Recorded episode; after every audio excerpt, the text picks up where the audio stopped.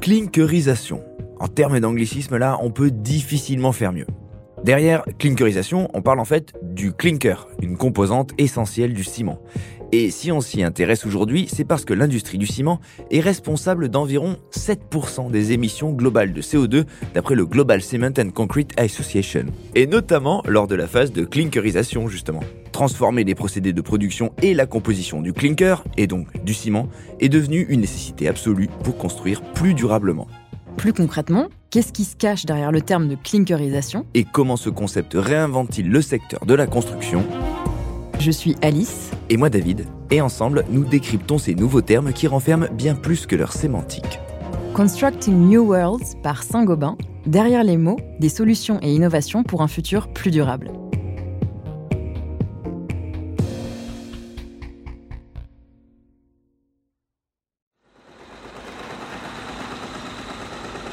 Pour construire des bâtiments, des ponts ou des tunnels, c'est aujourd'hui presque incontournable d'utiliser du béton dont le principal composant est le ciment.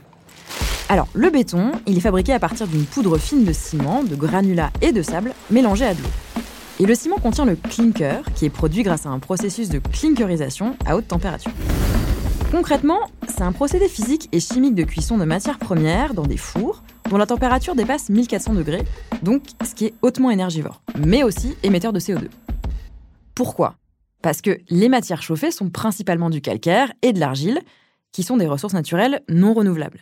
Les matières premières sont d'abord broyées et purifiées jusqu'à obtenir une poudre homogène appelée le cru, dont la cuisson entraîne la formation du clinker. Mais pendant le processus de clinkerisation, le carbone est retiré du calcaire, d'où les émissions de CO2.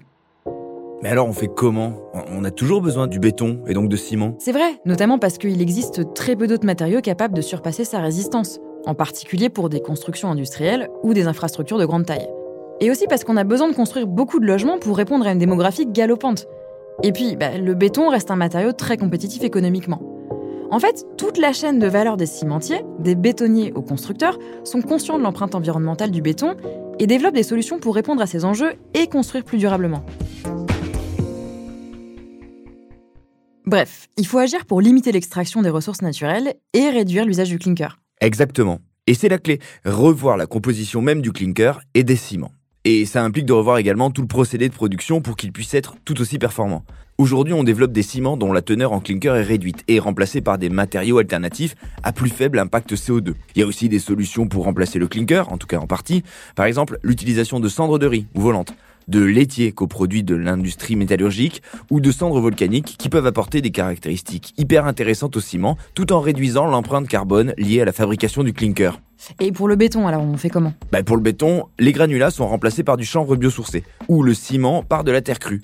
Mais souvent, faut construire vite et pas trop cher.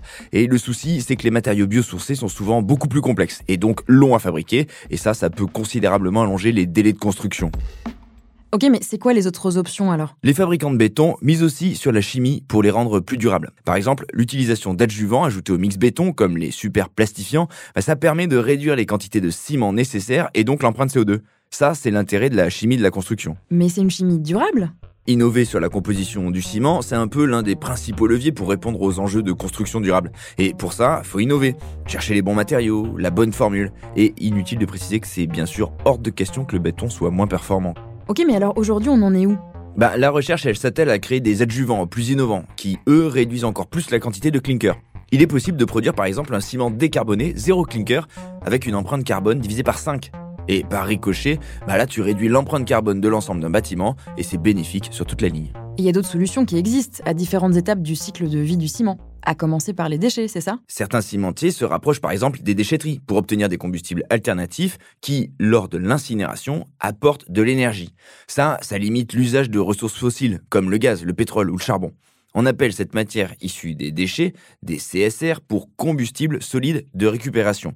Et ça, ça contribue à réduire légèrement l'empreinte environnementale de la clinkerisation. Mais c'est pas vraiment suffisant, non? Non, bien sûr. Ça n'empêche pas la grande consommation d'énergie nécessaire à l'incinération des déchets, dont il faut de grandes quantités. Et comme l'objectif, de façon générale, c'est de limiter la production des déchets, les cimentiers, ils n'ont pas forcément intérêt à miser sur ce type de combustible à long terme. Bon, soyons réalistes, la construction ne se passera ni du ciment ni du béton. Deux millénaires d'histoire sont là pour prouver leur qualité. Les progrès de l'ingénierie et l'innovation dans le domaine de la chimie et de la construction, couplés à une prise de conscience d'une nécessaire décarbonation, on va vers des bétons plus durables. Note aussi que de très nombreux édifices bâtis avec ce matériau sont centenaires, voire millénaires, et ça, ça en fait tout de même un matériau plutôt durable.